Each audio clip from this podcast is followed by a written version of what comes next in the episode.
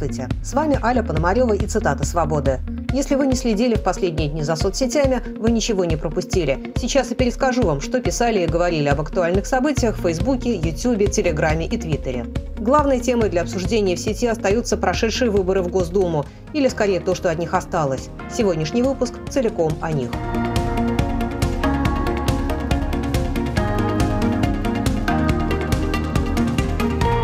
Как обычно, выборы не обошлись без скандалов. Самый громкий из них разразился в Москве. После закрытия участков и предварительного подсчета бюллетеней в большинстве округов столицы лидировали независимые кандидаты, в том числе те, которых рекомендовал проект команды Навального «Умное голосование». Многие из них уже готовились отпраздновать победу. Оставалось только дождаться, когда обработают результаты дистанционного электронного голосования. Но их все никак не могли подсчитать, и это сразу вызвало у многих подозрения, рассказывает на своем канале журналист Майкл Наки.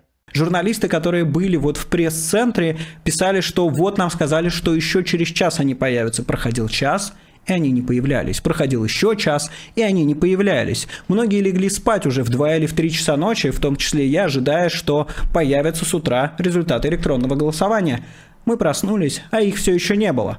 Независимый политик Роман Юнеман еще в 2019 году критиковал систему электронного голосования и предсказывал, что на этих парламентских выборах не обойдется без фальсификаций. Его подозрения подтвердились, написал Юнеман в Фейсбуке. Никто не знает, что происходило с электронными голосами после 20.00. Зато мы знаем точно, что система не выдавала результаты многие часы после окончания голосования.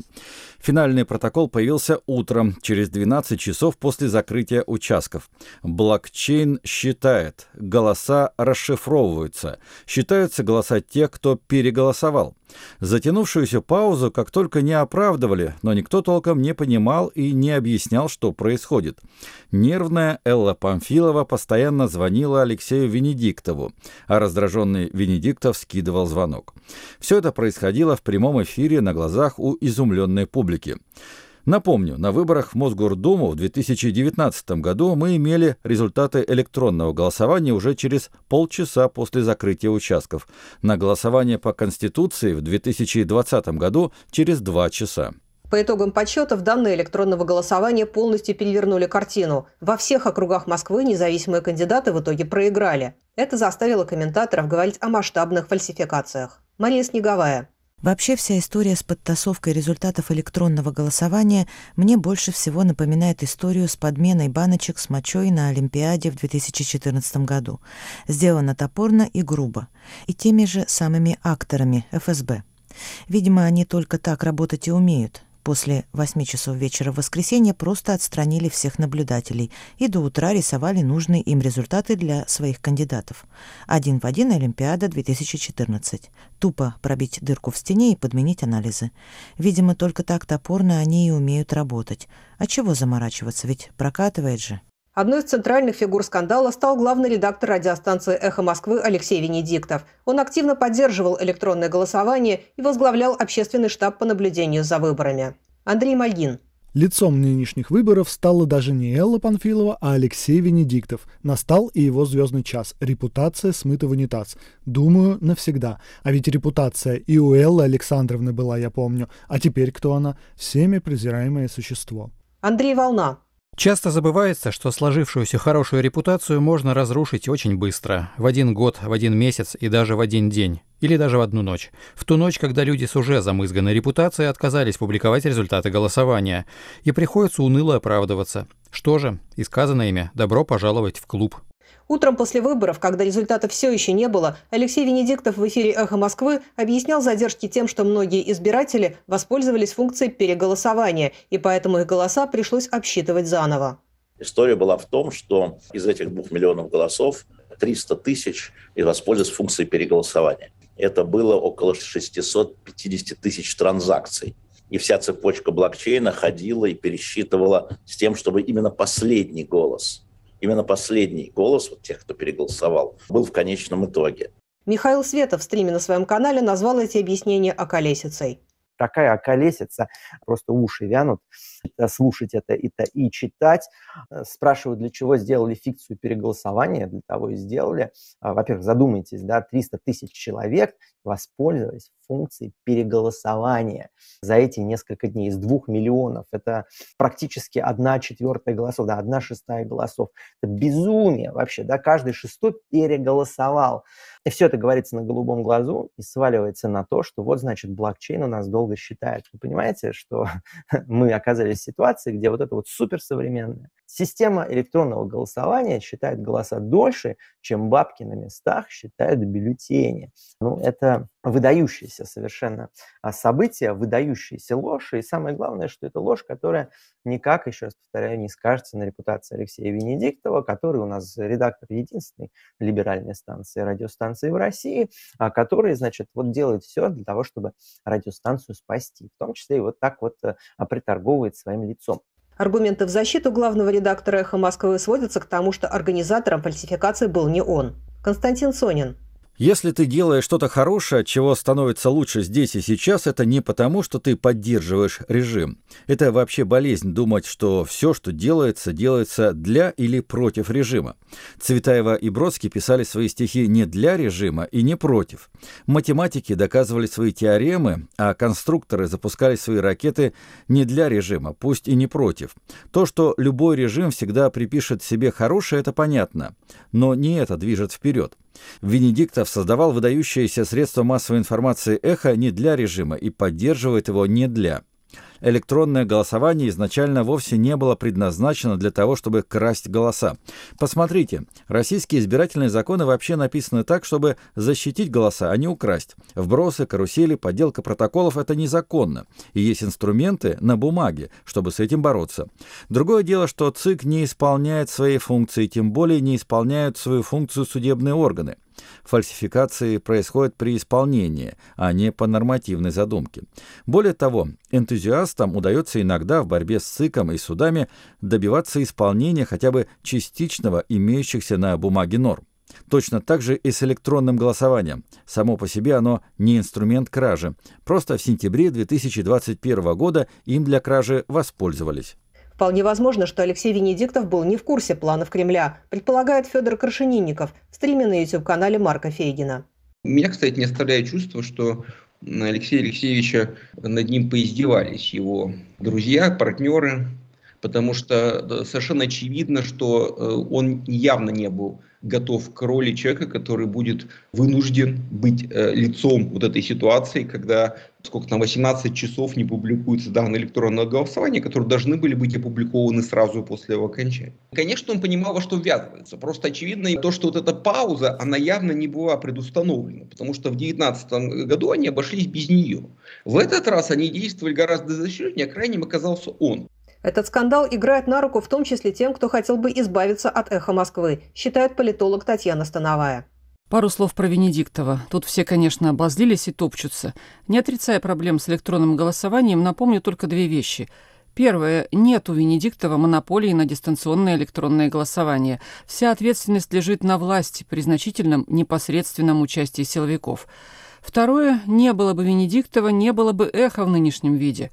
Нынешняя ситуация дает лоббистам нейтрализации радиостанции гигантскую фору. Власть не в первый раз работает по подобной схеме, указывает Екатерина Шульман в передаче «Статус» на «Эхе Москвы». Что касается электронного голосования, его, так сказать, продвижения в массы. Есть такой прием, я бы сказала, повторяющийся паттерн, который применяется нашими политическими управленцами в зависимости от того, кто является этим политическим управленцем. Состоит он в следующем. Берется человек, обладающий некой известностью, неким авторитетом, каким-то моральным весом. Дальше он привлекается к какому-то делу, которое самому этому человеку кажется хорошим и правильным, и способствующим, там, не знаю, силам прогресса, добра, а также благополучию его собственной структуры, которую он возглавляет. Потом случается какая-то страшная дрянь с этим делом. Разъяренная общественность оборачивается на этого человека, потому что он свой, и по отношению к нему чувства сильнее, чем по отношению к каким-то там э, неизвестным чиновничьим мордам, которые тебе не родные, и ты их даже никогда не видал. Через некоторое время, не сразу, после этого этот человек своей должности уходит. И вроде как никто не жалеет. Потому что уже в нем все, как это у нас называется, разочаровались. В общем виде это схема того, что произошло с высшей школой экономики, если вы вспомните mm-hmm. всю последовательность действий. И это я вам не для того рассказываю, что вы как-то отреклись от своих эмоций или что-нибудь вошли в что-нибудь положение. Я просто вам показываю, как я уже сказала, паттерн, вот эту вот повторяющуюся последовательность. Так что называется «бывает».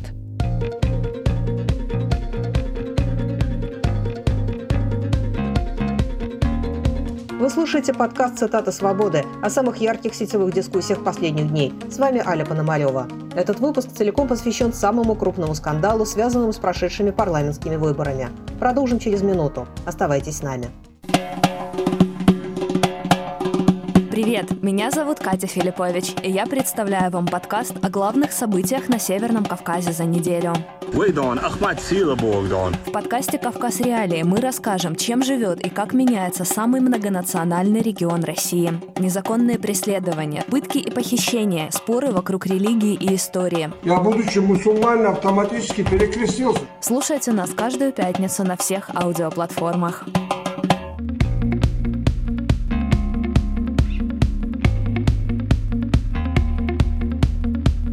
С вами Аля Пономарева, и вы слушаете подкаст «Цитаты свободы» о фальсификации итогов электронного голосования.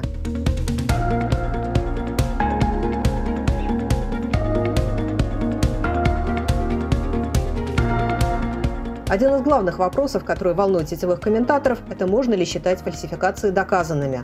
Некоторые блогеры предположили, что различие в результатах до и после учета электронных голосов может объясняться своеобразным самоотбором избирателей, готовых пользоваться электронным голосованием. Борис Овчинников – я считаю, что разница в результатах голосования в Москве между обычными участками и онлайн-участками может объясняться естественными различиями в политических предпочтениях людей, доверяющих и недоверяющих онлайн-голосованию.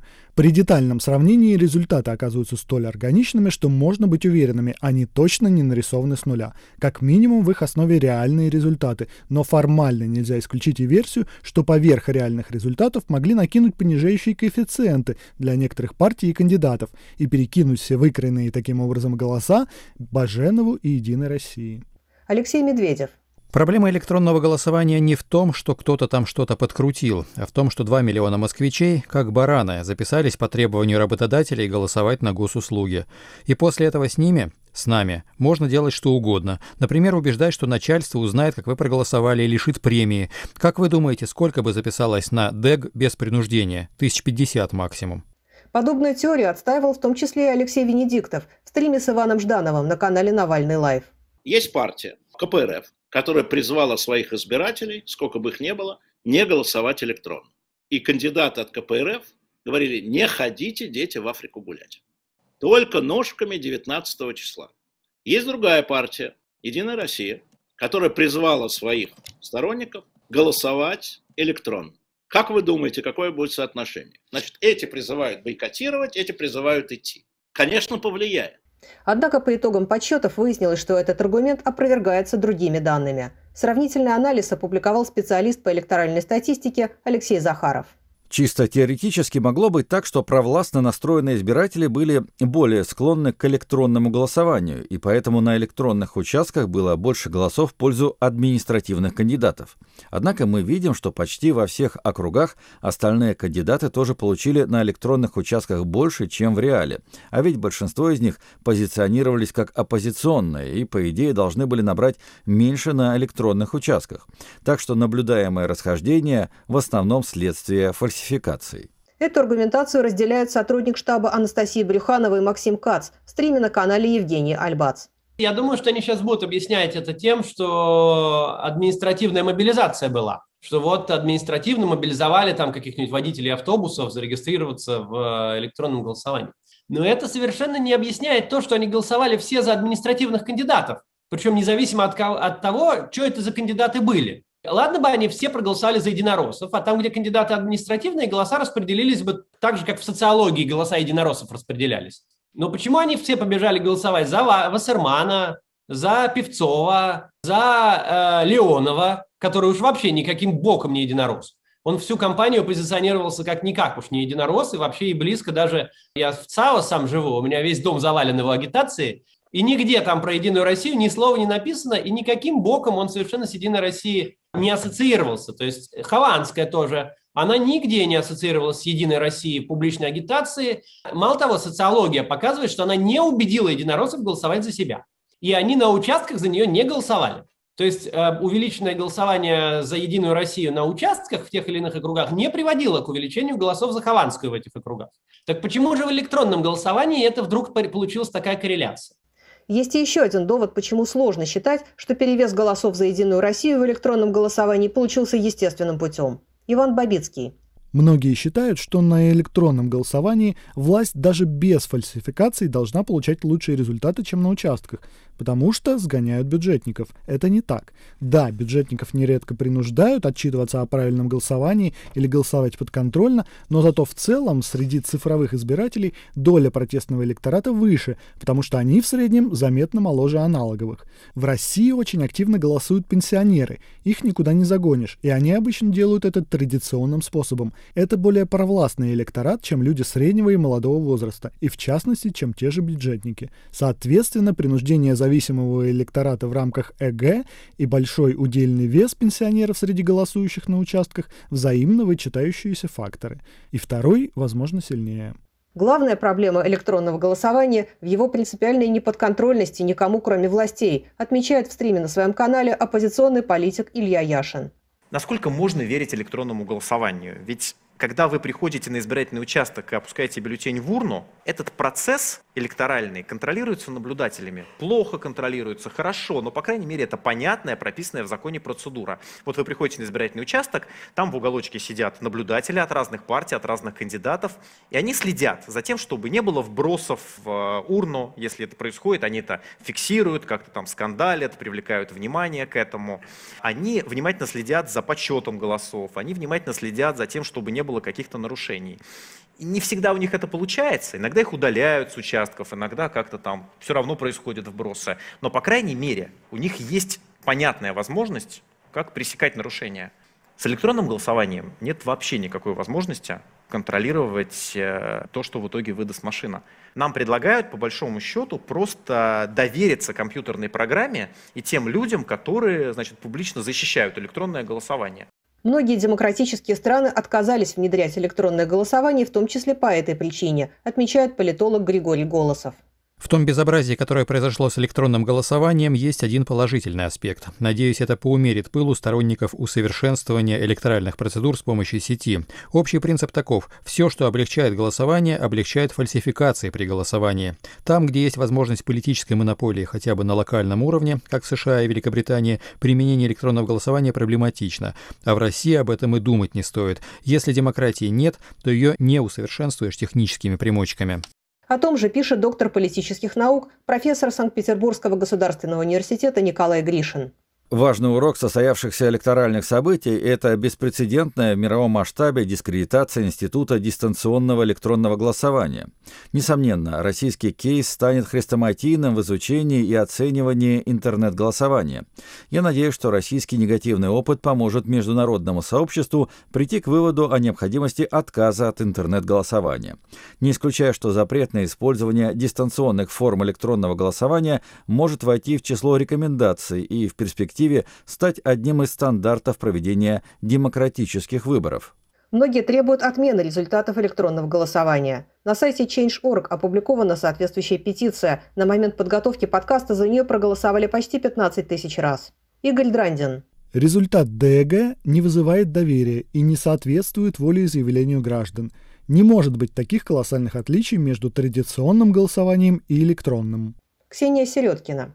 Три главных слова, которые хочет услышать девочка. «Я тебя люблю». Три главных слова, которые хочет услышать женщина. Результаты ДЭГ аннулированы. Алексей Венедиктов предложил членам общественного штаба по наблюдению за выборами в Москве перепроверить результаты онлайн-голосования, чтобы убедиться в том, что они были подсчитаны корректно. Эта новость заставила многих надеяться на пересмотр итогов выборов. Главный редактор «Эхо Москвы» прокомментировал ситуацию в эфире телеканала «Дождь», признанного российскими властями иноагентом. Во-первых, мы же следим за общественной реакцией, за реакцией людей, которых мы уважаем в первую очередь. И мы видим определенный градус недоверия, который вполне естественен а, по причине там, замедления голосования, потом замедления подсчета голосования. И к нам на штаб сегодня, мы должны были подводить итоги, пришел первый заместитель господина Зюганова а, Юрий Афонин, который вот свои подозрения и свое отношение высказал. Значит, работает техническая группа, и я сказал, ну давайте мы посмотрим, может быть, чего не так. Давайте своих представителей, техников, программистов, давайте еще раз посмотрим. В то же время Алексей Венедиктов сразу уточнил, что пересчет результатов – это только сверка, и основанием для пересмотра итогов голосования он не станет. В сети это заявление встретили саркастическими комментариями. Рустем Адагамов.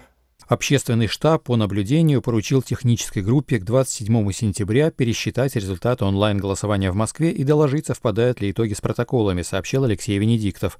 Уверен, что они совпадут, а все это только попытка заткнуть рты критикам электронного голосования. Сергей Шпилькин.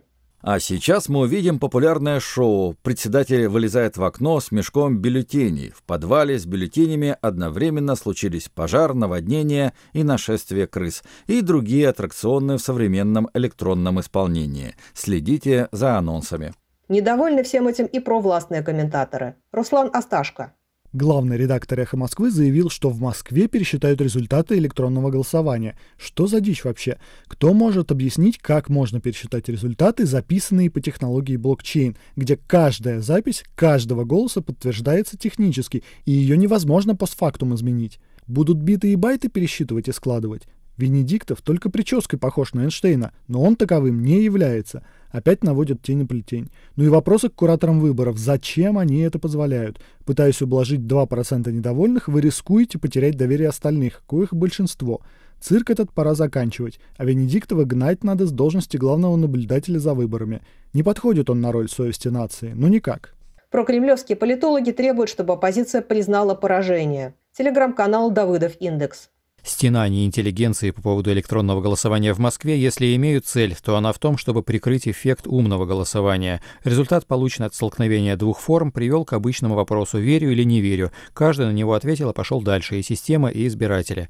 И только аристократы духа продолжают перебирать осколки вчерашнего, которое уже никогда не повторится, вместо созидания будущего, которое вполне реально. Однако часть оппозиционеров считает, что умное голосование по большому счету сработало. Леонид Волков. Умное голосование – это прежде всего история про консолидацию и умение объединиться, и в последние дни было явлено множество примеров такой консолидации. Тысячи людей, которые делились рекомендациями с теми, кто не мог их получить из-за блокировок и государственного кибертерроризма. Десятки тысяч людей, которые ехали в другой город, чтобы успеть проголосовать в своем округе. Сотни тысяч тех, кто голосовал за не самых приятных персонажей для максимизации политического эффекта коллективного действия действия. И отдельно надо сказать огромное спасибо героическим наблюдателям, многие из которых до сих пор продолжают бороться на участках. И эффект был достигнут в тех, увы, немногочисленных уже регионах, где сохранилась культура подсчета голосов, Единая Россия набрала свои 30-35% голосов. Многие кандидаты от Единой России проиграли кандидатам умного голосования по округам в региональное законодательное собрание и городские советы депутатов. Более сдержанно оценивает ситуацию Владимир Милов на канале «Навальный Live». Радоваться, я думаю, вы понимаете, особо нечем. То есть вот э, сейчас возник сразу спор о том, что действительно есть, э, с одной стороны, некие локальные успехи умного голосования, с другой э, то, что все-таки мы видели такую, с одной стороны, мощнейшую протестную волну на этих выборах, которая вот была беспрецедентной, наверное, с 2011 или, может быть, 2013 года, а, когда действительно очень много людей, не участвовавших в выборах уже долгое время или даже никогда, вот приходили на участках в надежде что-то изменить. И эту волну, конечно же, всколыхнул прежде всего Алексей Навальный с умным а, голосованием.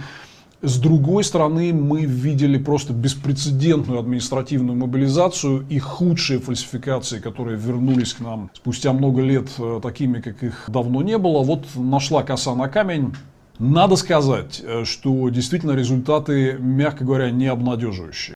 Другие комментаторы высказываются еще намного резче. Остап Кармоди. Если бы умного голосования не было, власть наверняка позволила бы избраться в Москве паре тройки коммунистов и даже, может быть, одному яблочнику. Но поскольку оно было, власть решила показать силу, наглядно продемонстрировать тем, кто сует ей палки в колеса, что им же от этого будет хуже. Кремль не хотел, чтобы результат по Москве был правдоподобным. Он хотел, чтобы результат был страшным и деморализующим. Каждый раз, когда оппозиция пытается потыкать власть веточкой со всеми этими фонариками и умным голосованием за коммунистов, она и заодно все россияне получают кувалдой по уху. И так будет всегда, пока у власти дубинки, а у оппозиции лишь средний палец. Сломать палец дубинкой легко, наоборот, невозможно. Что до электронного голосования, комментаторы отмечают, что в России родилась новая электоральная технология, которая может с успехом заменить все старые. В руках российского государства даже современная технология превращается во что-то вроде дубинки ОМОНа, комментирует на своем канале Александр Горбунов, он же Сталин ГУЛАГ.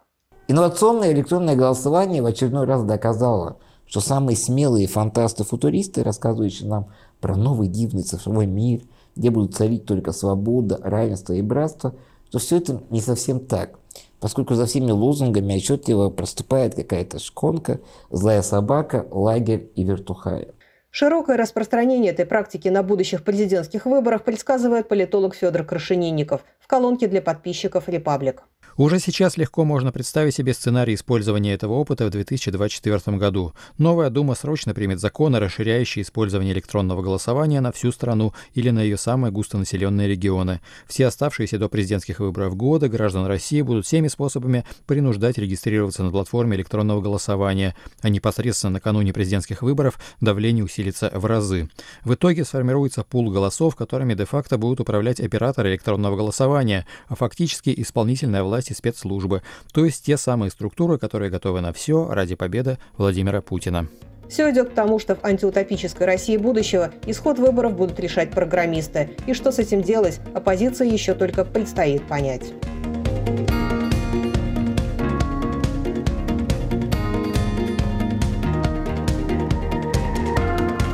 С вами были цитаты «Свободы» и Аля Пономарева. Каждый понедельник и четверг я рассказываю вам, что обсуждали в Фейсбуке, Твиттере, Телеграме и Ютубе. Слушайте наш подкаст, подписывайтесь на него в вашем любимом приложении для подкастов, пишите комментарии и советуйте нас друзьям. До скорой встречи!